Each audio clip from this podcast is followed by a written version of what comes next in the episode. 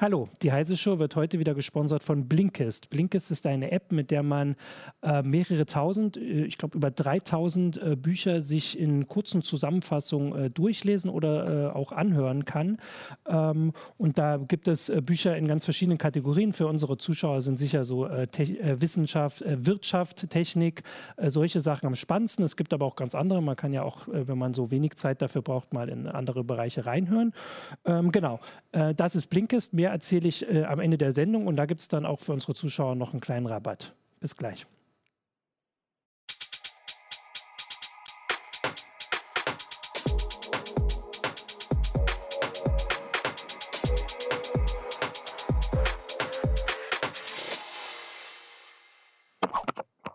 Hallo, willkommen zur Heise Show.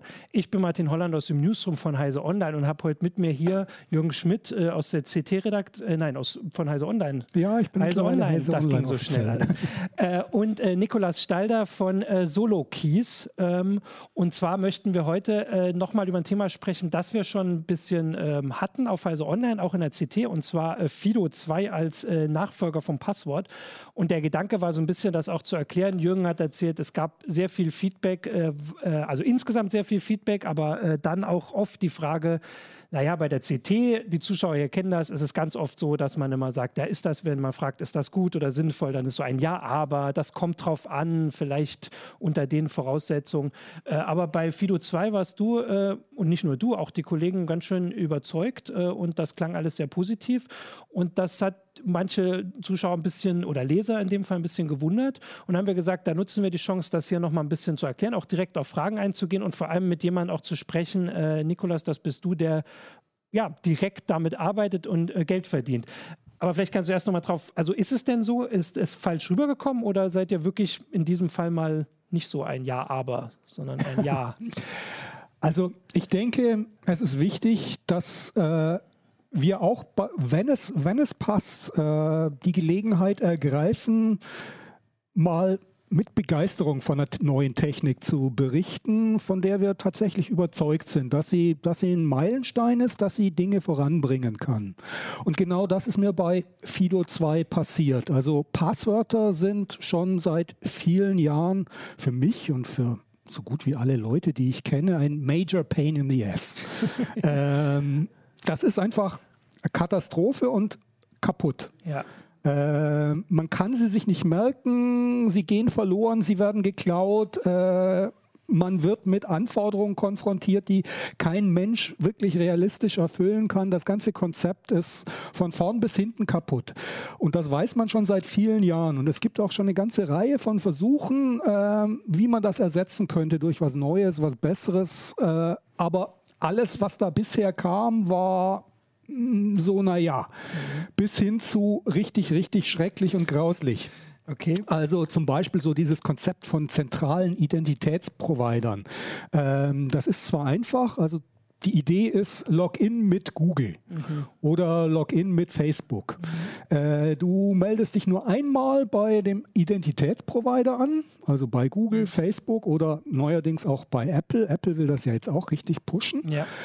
Äh, und die weisen dann gegenüber anderen, bei denen du, was weiß ich, im Forum posten willst oder was kaufen willst oder sonst was, bestätigen die, dass du auch tatsächlich der Martin bist. Äh, das ist zwar sehr komfortabel für dich, aber eine, eine Dimension von äh, Enteignung einer Persönlichkeit, die, die man sich irgendwie noch gar nicht so richtig vorstellen kann. Weil äh, du beweist nicht mehr, dass du du bist, sondern Jemand Apple, anders. Google oder sowas. Mhm. Und wenn die dich aus irgendeinem Grund nicht mehr mögen, weil du, was weiß ich, äh, irgendwie gegen deren mhm. Policy verstoßen hast, dann hast du ein Problem. Äh, dann bist du auf einmal niemand mehr. Dann bist ja. du Okay, äh, das ist ja was, ähm, also was deswegen nicht so gut ist. Und jetzt äh, ja. Fido 2 ist, äh, ist ein anderer Ansatz. Vielleicht kann ja auch direkt, dass äh, Nikolas da gar nicht so sitzt, mal kurz einfach äh, erzählen, was ihr damit zu tun habt, was ihr macht und vielleicht auch gleich einfach ähm, du mal mit anderen Worten erklären, was Fido 2 ist.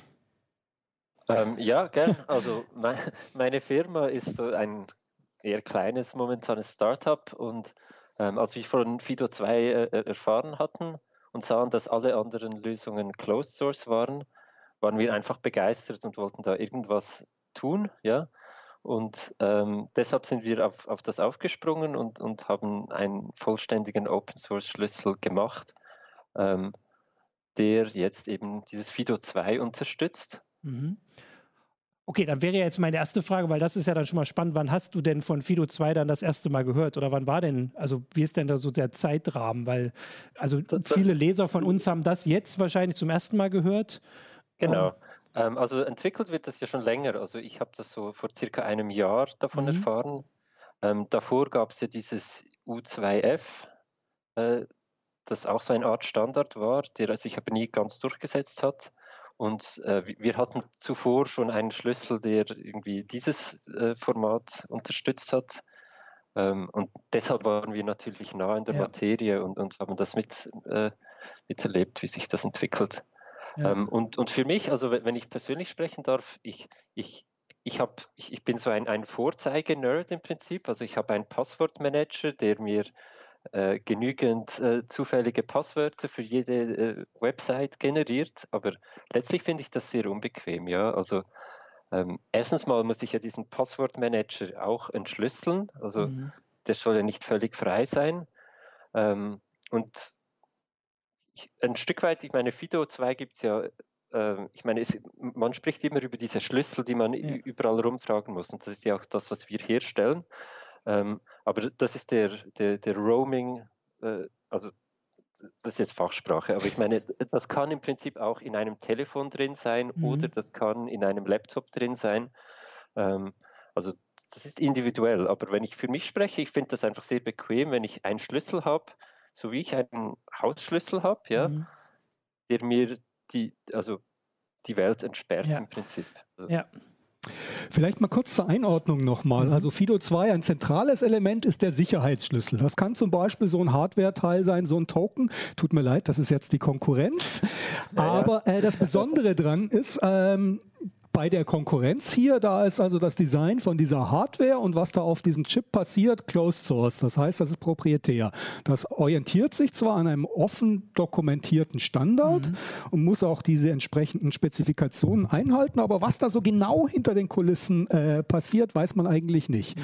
Und das Besondere an eurem Projekt ist jetzt, wenn ich das richtig verstanden habe, dass die Hardware Open Source ist. Was hat man sich unter Open Source Hardware eigentlich vorzustellen? Also äh, kriege ich die umsonst? Äh, nee, also Open Source ist ja nicht also frei. Da, da gibt es ja diese, äh, diese Free Software Foundation, die da gerne äh, erklärt, was der Unterschied zwischen Open Source und, und also ohne zu bezahlen ist. Das ist ja klar, aber ähm, also wir, wir verwenden nur Bauteile, die jeder Mensch äh, sich kaufen kann. Mhm. Also und wir veröffentlichen die Baupläne für den Schlüssel und es gibt nicht so viele Leute, die das tun, aber es gibt durchaus ein paar Leute, die sich die, unsere Baupläne genommen haben, diese Teile einzeln bestellt haben. Ähm, der Chip, den wir verwenden, der ist ein bisschen schwierig, wenn man den selbst wirklich da anlöten möchte, aber es ist möglich. Also ja. das ist Open Source Hardware. Ich meine, die, diese ganze Diskussion, die geht natürlich weiter, weil ähm, was dann im Chip passiert, da hört dann irgendwo die, die Open Source Geschichte auf, ja, mhm. weil wir verwenden einen ARM-Chip ähm, und ARM, äh, deren Geschäftsmodell ist, die entwickeln Chips und geben das dann, also ja. lizenzieren das äh, weiter und die Chip-Hersteller machen das und da hört dann der Open Source auf. Ähm, und es ist auch spannend, es gibt ja da neue äh, Chips, die entwickelt werden, wie RISC-V. Ähm, da sind wir natürlich dran, wenn das dann mal nutzbar wird, das dann noch weiter zu, zu bringen. Aber ähm, genau, also mhm. die, die Bauteile sind offen und alles, was da drauf läuft auf diesem Schlüssel, ist auch offen. Das heißt also, äh, anders als bei, bei diesen YubiKeys zum Beispiel, muss ich also euch nicht vertrauen, dass auf dem Chip tatsächlich das passiert, was äh, Fido 2 sagt und nichts anderes, dass zum Beispiel meine Fingerabdrücke darauf nicht gespeichert werden, wenn ihr mal einen Fingerabdruck-Scan äh, einbaut oder sowas, dass keine Daten da verschickt werden, keine Tracking-Daten oder sowas, sondern da kann ich reingucken. Also die Firmware stellt ihr auch komplett als Open Source zur Verfügung oder? Genau, also der Quellcode natürlich ist auch Open Source, ja. Oder ich meine, äh, als, als Beispiel, dass da nicht irgendein geheimer Zusatzbefehl ist, äh, der zum Beispiel irgendeine Webseite, wenn die zum Beispiel äh, unterwandert ist, entweder vom Staat oder nicht vom Staat, von irgendjemandem, der irgendeinen Spezialbefehl senden kann und da die Geheimnisse direkt auslesen ja. kann.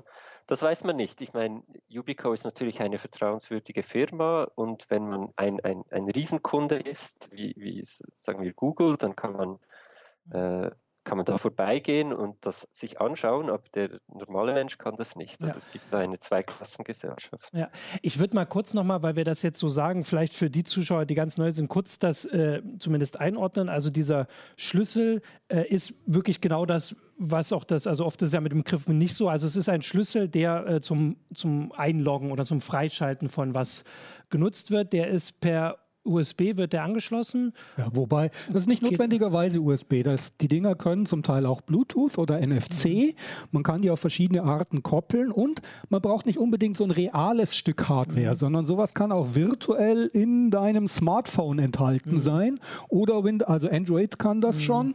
Oder in deinem Windows 10 System, das dann für dich sozusagen diesen Schlüssel als virtuellen Schlüssel bereits mhm. enthält. Das nützt dann sichere Infrastruktur, also TPM oder Secure Element aus der Android-Architektur, um diese, die entsprechenden Krypto-Operationen für dich im Hintergrund zu machen.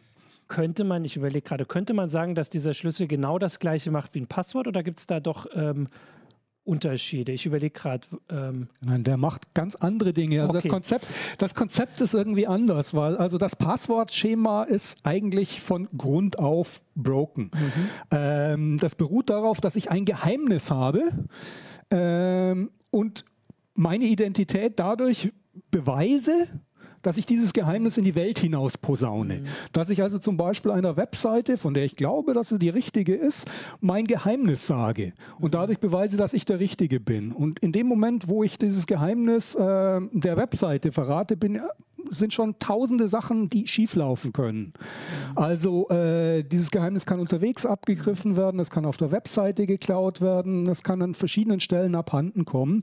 Und meine Identität ist damit eigentlich schon kompromittiert. Also das machen diese Sicherheitsschlüssel anders. Da sind, da kommt asymmetrische Kryptographie zur, zum Einsatz. Challenge-Response-Verfahren, das ist jetzt alles irgendwie mhm. technisch und das kann ich jetzt hier in der Tiefe nicht erläutern. Aber der entscheidende Punkt ist, das Ganze läuft darauf hinaus, dass man nur wenn man diesen Schlüssel tatsächlich physisch hat, Mhm. dann kann ich meine Identität nachweisen. Du hast keine Möglichkeit, mir irgendwas anderes als diesen Schlüssel zu klauen, also virtuell. Einen Trojaner auf meinem Rechner einzuschleusen, der klaut irgendwas wie das Passwort oder so. Das geht alles nicht mehr. Da ist mhm. tatsächlich die Entwicklung einen ganzen Schritt weitergegangen und äh, hat da ein neues Sicherheitsniveau erreicht. Ja. Okay, genau. Also äh, damit, damit verstehe ich das. Äh, und jetzt können wir auch mal so ein bisschen, wir wollten ja auch äh, in der Sendung auf Fragen eingehen, weil da kommen ja dann einfach die, die Fragen hin, weil viele Leser, äh, Zuschauer äh, kennen Passwörter und, äh, und so weiter. Und da kommt zum Beispiel, hat im Forum ähm, ein Nutzer, Nesuno, hat geschrieben, dass Passwörter intuitiv verständlich sind. Ich da könnte man jetzt drüber diskutieren, aber zumindest hätte ich jetzt das Gefühl, jeder weiß, was ein Passwort ist. Also ich, also ich weiß nicht, wenn man vor 30 Jahren jemand gesagt hat, dass ein Passwort, was ein Passwort ist, ob das damals schon intuitiv verständlich wäre, wäre eine andere Sache. Aber heute zumindest hat sich das so verbreitet und dieses Konzept, dass sogar unsere immer viel beschworene Großeltern das wissen äh, oder Eltern, ähm, ist, ist das andere eigentlich, also wie du es erklärt hast, ist es eigentlich nicht so groß anders, oder? Also, naja, also ich weiß nicht, wir kennen alle das Prinzip ja. von dem Wohnungsschlüssel und ich brauche diesen Wohnungsschlüssel, um in meine Wohnung reinzukommen und äh, muss den ins Schloss stecken und ich meine, das Bild dahinter, dass ich eben diesen Schlüssel an den Rechner stecken muss oder in die Nähe des Rechners bringen muss, wenn ich NFC oder Bluetooth äh, verwende, da nochmal, dann leuchtet der auf, wenn ich mich irgendwo anmelden will und ich drücke drauf und dann bin ich drin. Also das ist ein sehr einfaches Konzept und auch, also denke ich, sehr einfach zu vermitteln. Wie, es funktioniert ja. ein bisschen anders als Passwörter, das stimmt, aber ja. es ist kein großes Ding. Wie, wie geht euch das denn äh, mit Kunden kommen, äh, also müsst ihr das überhaupt erklären oder kommen zu euch sowieso nur Leute, die die bestellen, die eh genau wissen, was es damit auf sich hat? Oder versucht ihr auch quasi darüber hinaus Leute zu erreichen? Ähm, wir, wir, versuchen natürlich, möglichst ein, ein, ein, breites Publikum zu haben, aber äh, man muss schon sagen, dass es momentan die, die, Leute, die sich dafür interessieren, das sind auch Leute, die sich informiert haben mhm. und überzeugt sind, weshalb sie das machen müssen. Also oder gibt's, wollen. Gibt es denn, äh, außer, also wir hatten das jetzt groß in der CT und auf Pfizer Online, äh, da kann man ja erstens sagen, wo das schon geht und zweitens gibt es denn andere, die da auch für werben? Und jetzt ohne, also jetzt in dem Fall natürlich äh, legitim, aber ohne Eigeninteresse, vielleicht auch äh, genau aus dem Interesse, dass sie sagen, das ist sicherer. Ich glaube, du hattest das äh, BSI ja, ganz ohne Eigeninteresse würde ich jetzt mal nicht äh, sagen, weil im Prinzip Firmen haben immer ein Eigeninteresse. Ja. Also die letztlich wollen die Geld verdienen und wenn die also sich an sowas wie Fido 2 äh, beteiligen, sich da engagieren, dann machen sie das auch nicht, weil sie die Welt besser machen wollen, sondern die wollen Geld verdienen letztlich. Aber äh, das ist eine faszinierende Geschichte daran, dass Fido 2 eine sehr breite Unterstützung in der gesamten IT hat. Mhm. Also da sind Firmen wie Google, Facebook, Microsoft, die da in einem Strang ziehen und versuchen, ein neues Konzept irgendwie umzusetzen und haben das zum Teil sogar schon weit sehr weit in ihre eigene Strategie, in ihre eigenen Produkte mit eingebaut, sodass tatsächlich, das, das ist kein Nischending, sondern das ist eine Sache, die tatsächlich eine ziemlich große äh, Kraft dahinter steckt, also eine große Bewegung, eine große Welle, die da also losläuft und deswegen auch äh, eine realistische Perspektive, dass das was bewegt, weil also Versuche, Passwörter abzulösen, gibt es schon seit, ich weiß nicht, 20 Jahren immer wieder und die sind immer wieder mehr oder weniger verlaufen, aber diesmal ist tatsächlich so ein bisschen, zumindest mein Eindruck, äh, was Großes in, in Gang gekommen, ja. was tatsächlich was bewegen könnte. Ähm, könnt, kannst du das bestätigen? Also ich meine, ihr macht jetzt, ihr verkauft jetzt Schlüssel, wird das mehr äh, oder ist das noch ähm, also gleichbleibend oder wie ist da euer Eindruck? Ja, also ähm, ich, ich, ich, glaube, dass das wahrscheinlich bei, bei den Firmenkunden anfangen wird, bevor mhm. das bei den Privatkunden ankommt, weil mhm. ein, ein, ein, normaler Mensch wird eigentlich äh, nicht irgendwie verfolgt oder gezielt gehackt, sondern eher en passant und ähm, ich, ich, ich glaube, dass auch da die, die, die Gefährdung nicht, nicht, nicht ja. so bewusst ist im Prinzip. Ja. Also, Aber ich würde, ich das ist dann schon, ja, ich würde dir widersprechen, weil auch ganz normale Leute, meine Schwester hat irgendwie 30 Online-Konten und muss sich 30 verschiedene Passwörter merken und hat natürlich kein Passwort-Safe und äh, wenn wir ehrlich sind, wahrscheinlich auch keine 30 wirklich verschiedenen Passwörter, die ausreichend zufällig und komplex sind. Mhm. Ja. Und äh, wenn der ihr System, sie hat ein Windows-System, ihr anbietet, das irgendwie einfach für sie zu erledigen, dann wird die das nutzen und wird die das begeistert aufgreifen. Von daher glaube ich schon, dass also mit dem Potenzial, das darin steckt, dass das in Windows drin ist, dass das in Android drin ist und wenn die das wirklich pushen, dass das im privaten Bereich äh, sehr große Einfluss haben wird. Das glaube ich schon. Ich, klar, ja. die externen Tokens, also diese Sticks, die man extra kaufen muss, die werden eher so in einem professionellen, semi-professionellen Umfeld äh, zum Einsatz kommen. Aber die normale Nutzung, so über Windows oder Android, Aha. die sehe ich fast noch äh, mhm. eine oder zwei Nummern größer. Ich, ähm das stimmt schon, also weil die meisten Leute haben ja irgendein Smartphone und entsperren dann das oft über einen Fingerabdruck zum Beispiel oder so. Und dieses Smartphone kann dann der Zugang sein zur weiteren mhm. Netzwelt, ob jetzt wirklich mobil oder auch auf einem Desktop, dass das irgendwie eingebunden wird. Ähm, da ist das natürlich schon so, dass, dass wenn ähm, ich könnte mir auch vorstellen, dass äh, die Motivation, also das, was du gesagt hast mit Unternehmen, kann ich schon so weit äh, ähm, insofern nachvollziehen, ähm, dass ähm, das Bewusstsein der Sicherheit und, und das Bewusstsein wahrscheinlich insgesamt in Unternehmen größer ist, weil da ist dann jemand zuständig, also nicht bei allen Mitarbeitern, aber da ist jemand zuständig, der sagt dann, wir machen das jetzt so. Mhm. Und in Unternehmen ist es dann auch einfacher, also dann, dann machen das halt auch alle so. Weil bei, während bei Personen, also zumindest in Bezug auf die, die Keys, hast du ja selbst gesagt, muss im Prinzip jeder einzeln überzeugt werden. Also oder vielleicht macht, also das ist ja, wir haben ja oft auch Zuschauer, die dann für die Familie verantwortlich sind. Aber die wissen ja selbst, wie schwer es ist, jeden Einzelnen dann davon zu überzeugen und das zu verteilen. Aber so wie ihr das jetzt diesen Teil mit den äh, Smartphones und auch mit den Computern erklärt habt, da sehe ich auch, dass die Möglichkeit, dass man dann einfach sagt, ihr macht das jetzt so und so, da sieht man ja gar nicht groß, dass sich. Nee, das sieht man nicht, ändert, sondern ja. also da äh, sieht man mit deinem Smartphone, mit deinem Handy anmelden, da ist irgendwie ein neuer, was weiß ich, ein neuer Shop, in dem du was einkaufen willst, wo du einen Account anlegst äh, und der bietet dir an, mit deinem Smartphone anmelden und dann äh, drückst du äh, auf deinen Button, um deinen Fingerabdruck einzugeben oder schaust in die Kamera, um dich mit deinem Gesicht zu identifizieren und dann bist du dort angemeldet und das ganze äh, Kryptozeug passiert unsichtbar für dich im Hintergrund. Das ist doch also äh, so komfortabel, wie man sich das vorstellen, nur ja. vorstellen kann. Man muss sich kein Passwort mehr merken. Das passiert ja. alles automatisch.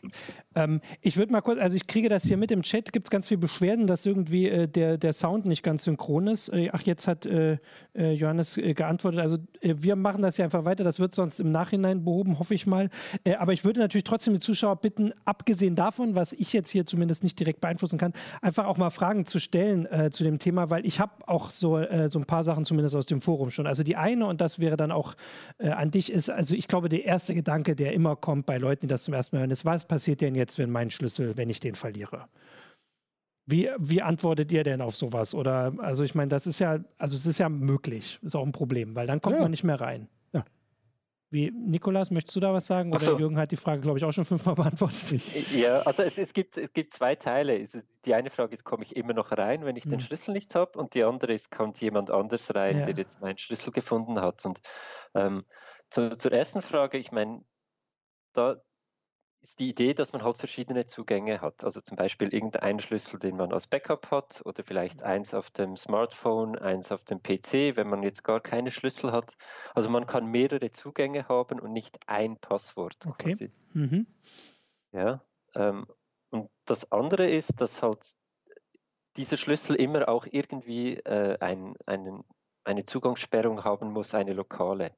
Also das kann bei, bei einem Handy wird das ein, ein Fingerabdruck sein, dass man überhaupt ins Handy kommt. Mhm. Oder bei einem Hardware-Schlüssel wird das ein kleiner Pin sein, der den äh, Hardware-Schlüssel entsperrt. Ähm, das heißt, jemand, der diesen Schlüssel äh, nimmt, der, der wird das vielleicht versuchen, den zu benutzen, aber der wird den nicht nutzen können. Ähm, okay. So, mhm. ja. Vielleicht nochmal zu der, zu der Backup-Geschichte. Also ich glaube, dass in im ersten Schritt also wird es bei der Mehrzahl der Zugänge wird sich gar nicht so viel ändern. Es wird da weiterhin einen Fallback geben, zum Beispiel auf eine hinterlegte E-Mail-Adresse. Mhm. über die man dann äh, sich anmelden kann. Weil es ist ja gar nicht unbedingt notwendig, jetzt äh, jeden Forenzugang wie Fort Knox abzusichern. Mhm. Ähm, das heißt, wenn ich meinen Schlüssel verliere, habe ich im Idealfall einen Zweitschlüssel, mit dem ich immer noch rankomme. Und wenn nicht, dann habe ich unter Umständen dort eine E-Mail-Adresse oder eine Handynummer hinterlegt oder sowas, über die ich dann eben in den Account trotzdem noch reinkomme, den alten Schlüssel sperren kann und dann einen neuen Schlüssel anmelden kann. So wie man es jetzt auch so kennt. So wie man es jetzt mhm. auch kennt im Wesentlichen.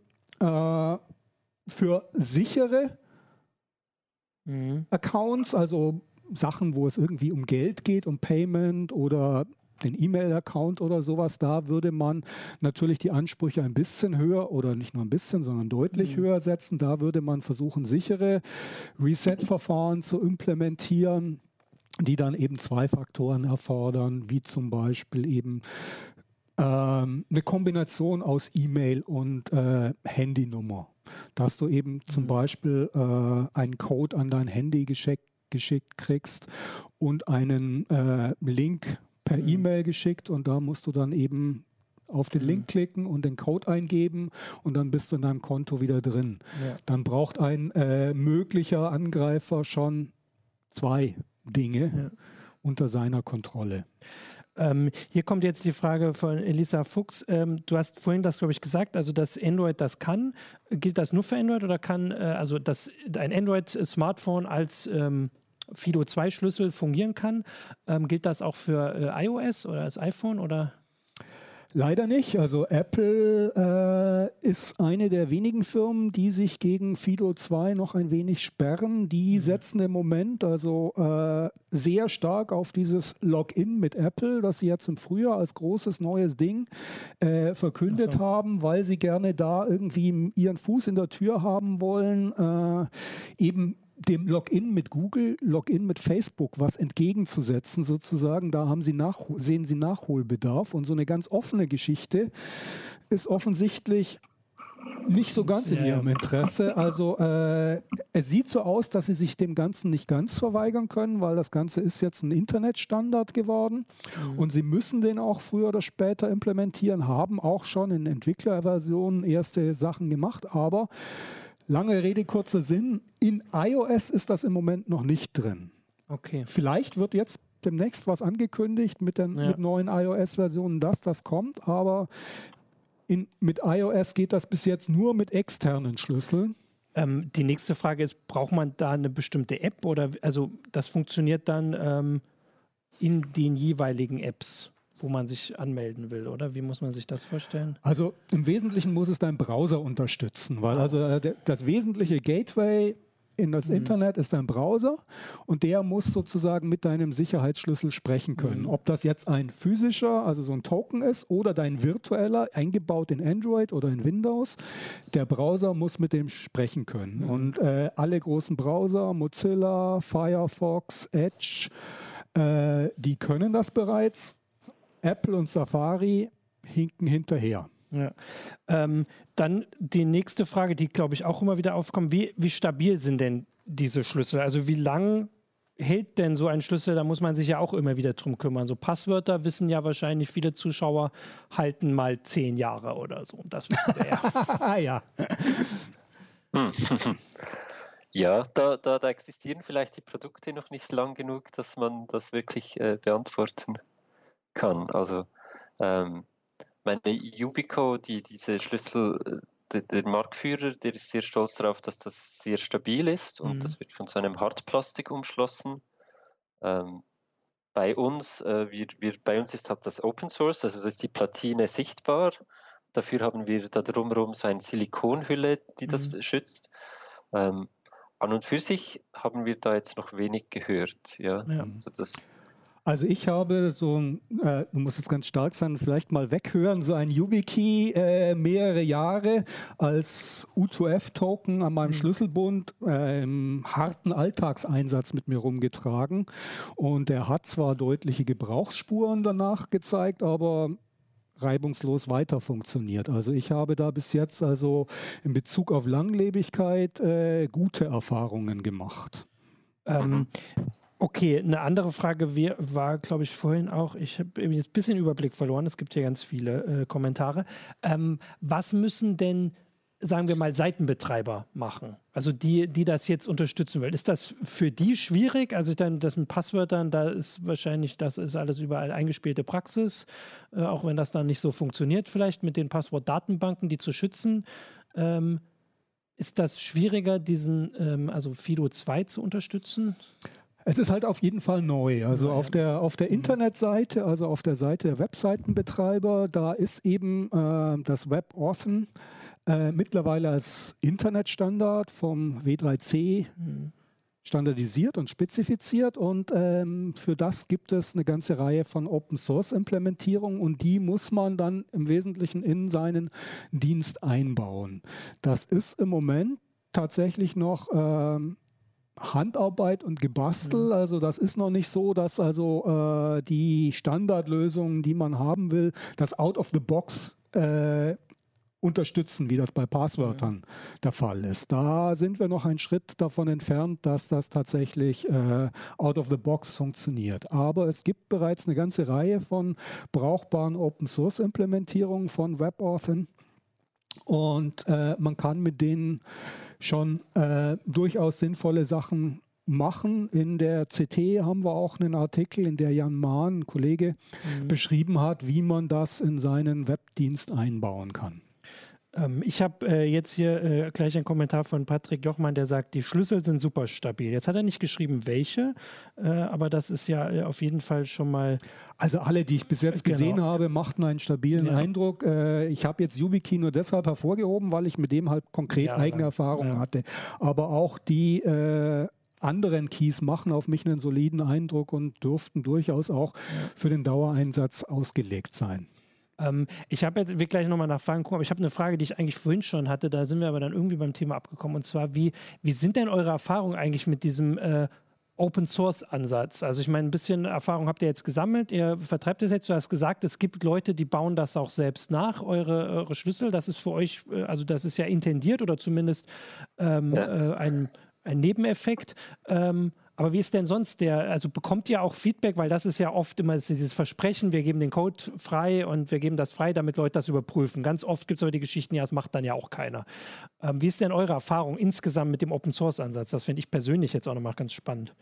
Ja, also ich meine, einerseits, ich glaube schon, dass die Leute, die zu uns kommen, die kommen vor allem wegen dem Open Source mhm. Ansatz mhm. zu uns, weil ähm, ja, wenn, wenn, wenn man sich schon so für Sicherheit einsetzt, dann möchte man auch verstehen, was die Sicherheit ja. ist. Ähm, was jetzt Beiträge, äh, also in, im Sinn von einer Community, mhm. die da aktiv weiterentwickelt, ähm, da gibt es vereinzelt Personen, die dann quasi in den näheren äh, Umkreis von uns mhm. rücken, aber die meisten Leute machen vielleicht kleine Änderungen, also die wollen vielleicht, dass, dass, dass Lämpchen ein bisschen weniger grell blinkt oder so oder okay. in einer anderen Farbe. Ähm, weil ich meine, ja, das ist zum Teil schon technisch fortgeschritten, was dann da tatsächlich mhm. passieren muss. Aber ähm, so in kleinen Dingen ist das natürlich möglich und das machen auch Leute. Und ich denke, wenn sich die Zeit entwickelt, werden dann auch äh, gewisse Leute größere Modifikationen vorschlagen, die man dann ähm, ausspielen kann. Aber letztlich, ich meine, es ist ein Schlüssel, ja, also der muss vor allem, wie vorhin gesagt, stabil sein, ja. funktionieren und ja, möglichst nicht größer Wobei, Noch was, eigentlich, eigentlich muss er ja auch irgendwie der, der Spezifikation tatsächlich genügen. Und genau. äh, die FIDO Alliance, die hat da ja so ein äh, Zertifizierungsprogramm um also da so ein Bempel, so ein Fido 2 äh, Sticker auf sein Produkt kleben zu können, muss man sich von denen zertifizieren lassen. Äh, wie weit seid ihr denn da? Ist, sind eure Sticks zertifiziert? So, man muss nicht, aber man kann, ja. Und wir sind da mitten in dem Prozess, oder besser gesagt, wir sind beinahe am Ende angekommen. Also wir sind, man wird da Mitglied von dieser FIDO-Allianz, die das überblickt. Ähm, wir haben da diese Tests abgeschlossen und das sollte äh, wirklich sehr bald nächstens durch sein. Ähm, aber momentan ist das noch nicht spruchreif. Ja. Ähm, aber im Prinzip ist es ein offener Standard. Also die, der, der, der Dienst, wo man sich einloggen will, hat die Wahl zu überprüfen, ob er diesen Schlüssel kennt. Mhm. Also nicht, nicht der Nutzer des Schlüssels, sondern den Schlüssel selbst.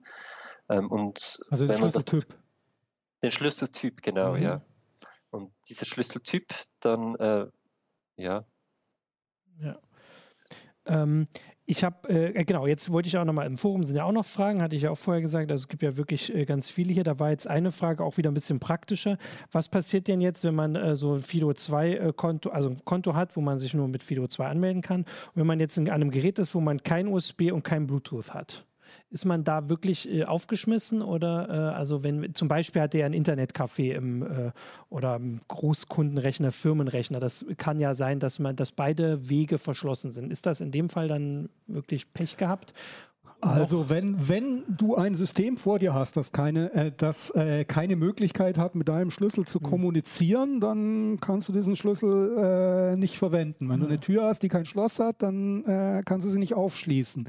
Also ähm, ich wüsste nicht, wie ja, die, also zum Beispiel. Also im Moment sind drei, Protoko genau. drei Protokolle spezifiziert: Bluetooth, USB und NFC. Mhm, genau, und außerdem gibt es eben die integrierten, äh, also in die Systeme integrierten, in die Plattformen Windows und Android. Die haben so eine interne Schnittstelle. Und wenn du über keinen dieser Wege mit dem Schlüssel reden kannst, dann kannst du nicht mit dem Schlüssel reden. Ich habe überlegt, wäre das dann nicht möglich, so wie man jetzt bei Zwei-Faktor-Authentifizierung, wenn man einen bestimmten Dienst hat, wo es halt eine App dazu gibt. Also wir haben ja hier Online-Banking zum Beispiel als was, was sicher ist. Da könnte es doch theoretisch gehen, dass man auf eine, man geht an einem Rechner, wo man sich nicht anders anschließen kann, sagt, ich möchte mich einloggen und dann geht die Aufforderung, sich zu identifizieren, an die App. Das würde doch gehen. Oder ist das prinzipiell, das widerspricht dem das prinzipiell? Das irgendwo? hat aber mit Fido 2 erstmal nichts okay. zu tun. Also ich meine, es ist ja auch, Fido 2 bedeutet ja nicht, dass andere Authentifizierungsmöglichkeiten völlig ausgeschlossen sind. Mhm. Ähm, du kannst ja weiterhin verschiedene Möglichkeiten in den Account reinzukommen vorsehen. Mhm. Zum Beispiel als Fallback. Mhm. Ähm, es wird zum Beispiel immer äh, Backup-Codes geben, wo dir halt ähm, bei der Anmeldung werden die, wird dir eine Liste von Codes präsentiert, die du am besten ausdruckst und äh, in deinen Schreibtisch okay. legst, äh, um, falls du den Schlüssel verlierst, mit diesem Code irgendwann rein, reinzukommen. Ja. Du könntest dir auch irgendwie eine Liste von Codes to go äh, vorstellen, dass wenn du sagst, du gehst auf auf Reisen äh, kriegst du irgendwie, kannst dir so eine Art TAN-Liste, mhm. zehn Einmalcodes zum Anmelden äh, ausdrucken und die äh, kannst du dann im Internetcafé eingeben und dich genau einmal mit diesem Code äh, an deinem Konto anmelden. Ja. Ähm, alles denkbar. Genau, und äh, aber nur um da, bevor dann gleich wieder, ähm, weiß ich nicht, Kritik äh, oder so kommt, dass man dann ja wieder da ist, wo man früher war. Der Vorteil bleibt ja immer noch, dass die, die Sachen nicht, also um an die ranzukommen, selbst wenn man jetzt unter seinem Kopfkissen noch diese anderen äh, Codes hat, müsste jemand unter dem Kopfkissen vorbeigucken. Das ist anders als heutzutage, wo äh, die Passwörter in irgendwelchen Datenbanken stehen, die, ich glaube, heute haben wir mindestens schon eine Meldung, aber wahrscheinlich im Schnitt haben wir mal zwei Meldungen pro Tag, dass diese Passwortlisten irgendwo geleakt sind und einsehbar sind, wo man nicht ja. unterm Kopfkissen nachgucken muss. Das ist der oder ähm. du hast einen Trojaner auf deinem Rechner, der äh, Passwörter klaut, weil ja. ich meine, viele Leute glauben ja, dass also mit einem Passwort-Safe sind sie auf der sicheren Seite, was Passwörter angeht, weil sie für jede Seite tatsächlich ein eigenes Passwort haben. Das ist ausreichend lang. Aber letztlich gegen einen Trojaner, der auf deinem Rechner die Passwörter abgreift, während du sie eingibst, äh, hilft auch ein Passwort-Safe nur sehr wenig. Ja. Ähm, eine Frage, also die wurde hier zwar im Forum schon äh, also im, YouTube-Chat schon beantwortet, aber das ist ja nur für die, die da mitlesen. Äh, deswegen gebe ich es ja auch gleich nochmal weiter. Und zwar die Frage, ähm, ob schon besprochen wurde, wie einfach der Restore oder Ersatz eines Fido2-Keys ist. Und die Antwort ist eigentlich ganz eindeutig, Nikolas, oder? Das äh, kannst du auch nochmal geben. Genau, also ja, genau, also ma, da macht man kein Backup, sondern man hat einfach zwei oder drei ja. oder mehrere. Also das ist genau, das ist halt wesentlich, dass man dieses Grundgeheimnis, das dann alle anderen speist, irgendwo hat und dass man das nicht äh, extrahierbar machen ja. möchte. Genau, also die Antwort hier ist, dass es nicht geht. Also das ist der Sinn des Sticks, dass wenn man den Stick verliert, ist dieses äh, ist der Stick weg. Man kann ihn auch nicht irgendwie, man kann ihn nicht zurückholen, außer man findet ihn wieder. Ähm, also es gibt keine Kopien davon. Genau, das ist das keine, Wes genau Wesentliche, so. weil mhm. sobald du eine Kopie von diesem Stick anlegen kannst, ähm, könnte auch irgendjemand anders das ja. machen. Und äh, dann ist eben dieses dieser Gedanke des Unikats, dass du an deine Identität koppelst, äh, schon wieder kompromittiert. Ja. Okay, und es ist also, und das ist ja auch so eine, äh, kann man ja nur noch mal klarstellen, also es ist technisch nicht möglich, diesen Stick zu kopieren. Naja, technisch nicht möglich ist irgendwie immer so, so ein sehr, sehr hochgegriffener. Ausdruck. Also es ist zumindest nicht vorgesehen und ähm, es wird so schwer wie irgend möglich ja. gemacht. Also es ist, gibt im Moment irgendwie kein realistisches Verfahren, wie man so, so einen äh, Stick einfach kopieren kann. Also wir sind dann wieder in dem Bereich, wo wir sagen, dass also der Aufwand wäre für einen normalen Nutzer, ähm, um ähm, von einem normalen Nutzer den Stick zu kopieren oder irgendwie da reinzukommen, wäre wieder zu hoch, was beim äh, Passwort äh, lange nicht mehr der Fall ist. Okay, ähm, jetzt gucke ich hier noch, äh, ob wir Backup und Diebstahl, das sind aber, glaube ich, immer alles die gleichen Fragen. Äh, ach so, dass, im, dass es im Büro gestohlen werden. Aber du hast ja vorhin gesagt, dass, ach so, kommt jetzt die Frage. Also äh, man könnte den, also jetzt kommen natürlich unsere Zuschauer sind immer so, dass sie dann die super praktischen äh, die Beispiele haben. Also so wie du es beschrieben hast, äh, also die Sticks sind mit PIN-Eingabe, äh, die, die Keys sind mit PIN-Eingabe. Also jemand, der den, der beobachtet, wie ich den PIN eingebe und den Stick dann sich nimmt, der hat dann alles, was er braucht. Also das ist vielleicht auch ein wichtiges Missverständnis bei der ganzen Geschichte. Im einfachsten Fall äh, braucht man auch diese PIN-Eingabe nicht, sondern es genügt dieser Stick alleine, um dich irgendwo mhm. anzumelden. Das ist das einfachste Szenario und das ist super komfortabel.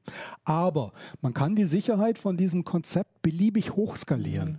bis hin zur Multifaktor-Authentifizierung, wo du drei oder vier äh, unabhängige Faktoren äh, brauchst, um das dann tatsächlich mhm. Äh, nutzen zu können. Also für Anforderungen in militärischen Hochsicherheitszonen. Auch da kann man das einsetzen.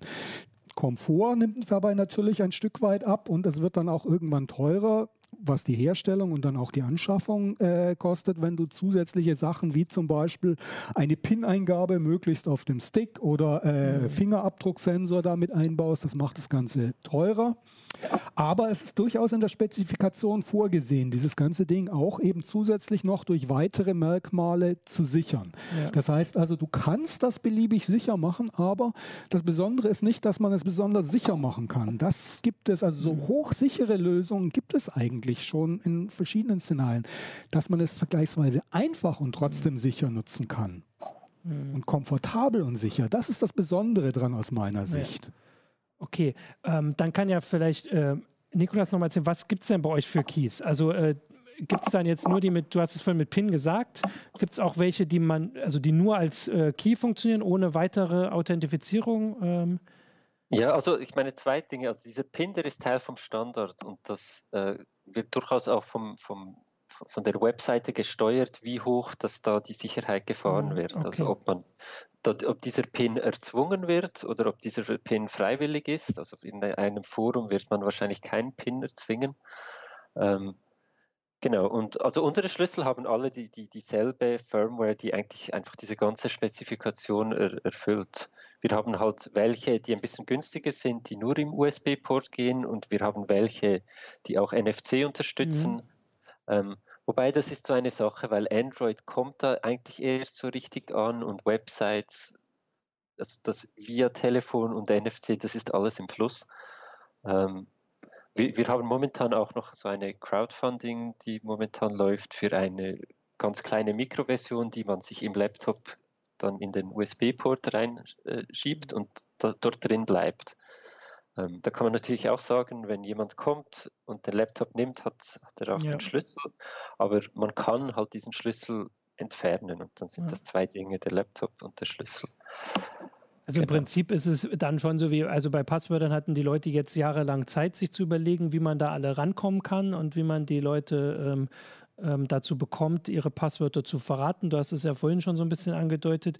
Hier sehe ich jetzt, dass das Heise Forum auf jeden Fall da auch schon mal sehr kreativ ist äh, und äh, sich überlegt, wie man ähm, an die verschiedenen rankommen kann. Und das ist ja spannend, wenn du dann erzählst, dass es für die verschiedenen Anforderungen Möglichkeiten gibt, das hochzuskalieren und zu sagen, das ist jetzt halt ein, äh, also das ist ein Firmen-Account, der muss extra gesichert werden. Dann kommt trotzdem noch ein zweiter Faktor dazu, ja. ähm, zum Beispiel.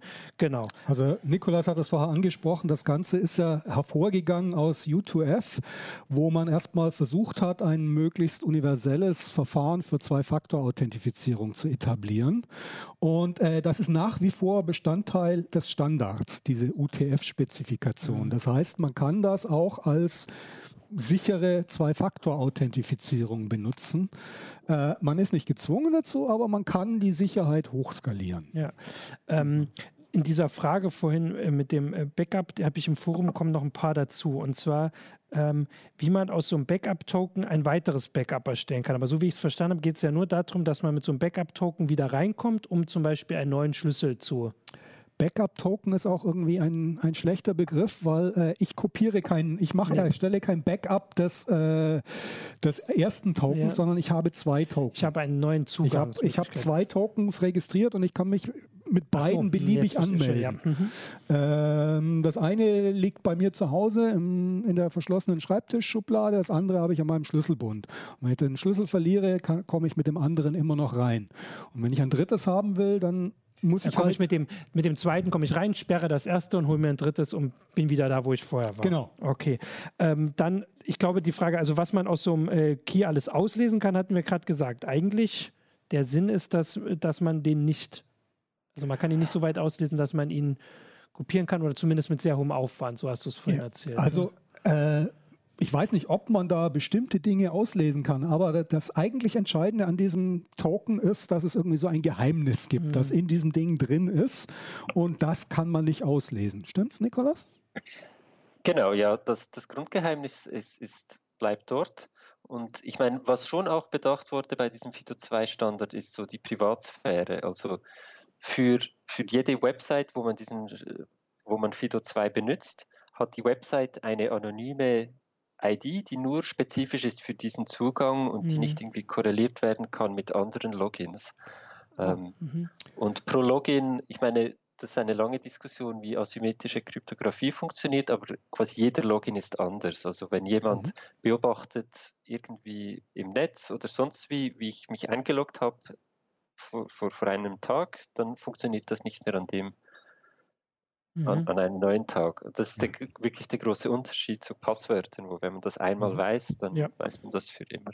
Und wenn ich es richtig verstanden habe, wenn sich jetzt zum Beispiel, was weiß ich, Google und Facebook zusammentun würden, könnten die nicht feststellen, welche ihrer Benutzer die gleichen Schlüssel verwenden.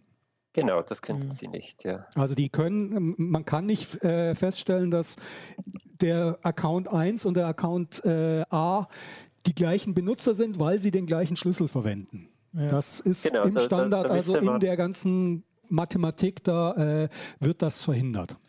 Genau, Ähm, die, die sind wirklich statistisch getrennt. Da müsste man perfider werden und das Netzwerk beobachten. Also, Ähm, genau, also äh, zwei Sachen möchte ich hier noch vorlesen. Also das eine ist, äh, das hattest du wohl in der CT geschrieben, äh, der Hinweis, dass also dieser, dieser andauernde Gedanke, was passiert, wenn ich mein, äh, mein Key verliere, dass man den beim Hausschlüssel auch nicht mehr hat, obwohl das da genauso wichtig ist. Nein, man, weiß, man hat kann den ihn, ja durchaus, Genau. aber man hat sich irgendwie Genau, man denkt, natürlich will man ihn nicht verlieren und man hat immer im Kopf, dass man ihn da hat, aber man macht sich jetzt nicht so verrückt, wie man jetzt hier das Gefühl hat, dass man äh, das dann macht. Das war der eine Hinweis. Und die andere Frage war, die muss ich tatsächlich jetzt doch mal weitergeben, weil wir hatten die auch schon im Forum. Wie sieht das denn, also wir hatten vorhin schon ein bisschen gesagt, wer das so unterstützt oder unterstützen will. Wie sieht es denn bei uns aus? Auf Heise. Äh, ja, wir arbeiten dran. Also äh, wir arbeiten ganz konkret an äh, Gesprächen mit unserer Webentwicklung, unserer Geschäftsführung. Wir wollen das haben und es gibt auch schon erste Anzeichen, dass sowas äh, in absehbarer Zeit passieren könnte. Konkreten Zeitplan und konkrete Sachen können wir leider noch nicht äh, announcen, aber wir, also im Sinne von die Redaktion, äh, steht im Gespräch und ist da auf offene Ohren gestoßen. Sehr gut, sage ich jetzt direkt mal, äh, weil ich bin ja auch so ein bisschen überzeugt worden hier. Äh, jetzt wollte ich noch gucken, ob es auch noch auf Facebook habt ihr sonst noch Sachen, wo ihr sagt, das muss unbedingt noch erwähnt werden, weil sonst äh, gibt es ja ganz viele verschiedene Aspekte, aber das ist teilweise auch so detailliert. Ich würde, bevor ich euch dafür äh, das Wort gebe, schon darauf hinweisen, also wir haben ganz viel Berichterstattung schon, wir haben eigentlich versucht wirklich, oder du hast versucht, alle Fragen zu beantworten. Es gibt eine FAQ. Ich gucke mal, dass sie, falls im Artikel nicht verlinkt ist, nochmal verlinkt wird unter YouTube. Wir haben also diese, die CT, ähm, das ist nicht mehr die aktuelle, aber die gibt es ja trotzdem. Heise Plus, Heise Select gibt es alles. Ähm, wir haben den Uplink gemacht. Ähm, genau. Also da gibt es schon äh, viele Anlaufpunkte für äh, ganze Menge andere Fragen. Aber falls ihr jetzt noch sagt, habe ich noch was vergessen? Also ich würde ganz gern noch was zu dem, zu dem aktuellen Status äh, des Ganzen sagen, weil ähm, ich habe das Gefühl, dass viele Leute da im, im Moment so ein bisschen rangehen mit dem Anspruch, eine komplett fertige, äh, etablierte, funktionierende Infrastruktur vorzufinden. Und da dann enttäuscht feststellen, so weit ist das Ganze aber doch noch gar nicht. Also wir befinden uns da durchaus noch in einer sehr frühen Phase, wo äh, für sehr viele Probleme ähm, sich noch Lösungen herauskristallisieren müssen beziehungsweise äh, implementiert werden müssen. Also insbesondere diese Backup-Geschichte. Das hängt sehr stark davon ab, wie die Webseiten das implementieren. Ähm, auch für die aus Benutzersicht wird da noch sehr viel äh, passieren, wie das komfortabler werden muss. Ähm, wir haben da im Moment die Basis, ein sehr solides Fundament, ein technisches Fundament, mit dem wir in absehbarer Zeit Passwörter ablösen können. Mhm. Aber wir sind noch nicht so weit, dass man sagen kann, Heute könnte ich im Prinzip äh, eins zu eins alles, was man mit Passwörtern macht, äh, mhm. ersetzen direkt, ohne dass ich irgendwie äh, Übergangsprobleme haben werde. Genau. Und äh, ich würde dazu sagen, dass äh, auch zu euch dann, dass, weil man, weil es so ein früher ähm, früher Punkt in dieser Entwicklung ist, ist es ja auch spannend, dann äh, bei euch anzugucken, wie das äh, vor allem jemand ähm, so offen äh, macht, also wie ihr da weiterentwickelt und vor allem auch äh, ja, neue Geräte oder neue Keys in dem Fall äh, entwickelt und auch darum bittet, äh, dass da unterstützt wird, dass man das eben auch beobachten kann, weil ihr ja durch diesen Open Source Ansatz auch offen seid dafür, was, was Leute sich wünschen. Ja, ja, klar. Genau, so. Das ist doch eine gute Zusammenfassung. Genau, dann äh, sage ich jetzt schon mal Danke. Ich möchte aber natürlich gleich äh, zum Abschluss, ähm, genau, also ich sage euch schon mal Danke ähm, für, für die Sendung. Ähm, möchte aber jetzt natürlich noch mal kurz etwas zu unserem Sponsor sagen. Da komme ich in die neue Kamera, genau. Da gucke ich auch nach, dass ich nichts falsch mache. Und zwar wurde die Sendung heute äh, wieder gesponsert von Blinkist. Ähm, das ist eine App, ähm, in der man ähm, jede Menge Sachbücher, also vor allem Sachbücher, äh, kurz zusammengefasst lesen oder sich anhören kann. Ähm, das, äh, genau, also es ist eine App, die gibt es halt für, äh, für Smartphones dann. Blinkist wird geschrieben B-L-I-N-K-I-S-T. Das ist auch, damit da keine Verwechslung kommt. Ähm, genau. Und ähm, so Beispiel, ich habe da jetzt auch mal äh, reingeguckt, weil das ist ja, klingt ja schon ganz interessant. Ähm, also es gibt da eine ganze Menge Bücher über, also viele Sachen über Produktivität. Also wer zum Beispiel wissen will, wie er irgendwie schneller arbeiten kann, will da vielleicht äh, kein ellenlanges Buch lesen, sondern da kurz die wichtigsten so Sachen zusammengefasst bekommen. Da gibt es eine ganze Menge Auswahl. Äh, gibt aber auch Sachen, die ich tatsächlich schon gelesen habe und die, äh, also zum Beispiel Überflieger von Malcolm Gladwell habe ich gefunden, finde ich ganz, ganz toll und kann ich da jedem empfehlen, der sich nicht die Zeit für nimmt, dieses Buch ganz zu lesen, äh, kann es zumindest auf Blinkist kurz zusammengefasst sich anhören und natürlich äh, äh, eine kurze Geschichte der Zeit. Ich glaube, ich sage es gerade nicht falsch, von Stephen Hawking. Das ist ja auch sowas, was man äh, gelesen haben sollte, würde ich sagen. Äh, aber nicht unbedingt verstanden haben sollte. Äh, und das kann man sich da auch äh, kurz zusammengefasst angucken. Äh, genau. Ansonsten ähm, gibt es, ähm, also das sind aktuelle Bücher, es gibt viele auf Englisch, viele auf Deutsch. Ähm, es gibt äh, Tipps und Tricks, es gibt so, ähm, also äh, vor allem immer diese Ratgeber, das ist so die Idee. Ähm, genau. Und das kann man sich halt dadurch sehr schön auf dem Arbeitsweg anhören oder im Auto oder so, wo man sonst vielleicht auch Podcasts hört. Ähm, genau. Und für unsere äh, Leser, ähm, achso, das ist auch noch wichtig, jeden Monat kommen da auch Sachen dazu, weil man macht da so ein Abo, da kommt jeden Monat kommen, ich gucke, 40 Titel ungefähr dazu. Das heißt, man ist immer auf dem neuesten Stand. Genau, und für unsere Zuschauer gibt es unter äh, Blinkist, ich gucke, dass ich das nicht falsch sage, blinkist.de slash heise Show gibt es äh, einen 25-prozentigen Rabatt auf das Jahresabo. Genau, und damit war es das auch für unseren Sponsor. Damit sage ich euch Tschüss, danke fürs Zuschauen und bis. Ah, der Sponsor stand sogar, da stand der Link da. Ähm, danke fürs Zuschauen und bis nächste Woche. Ciao. you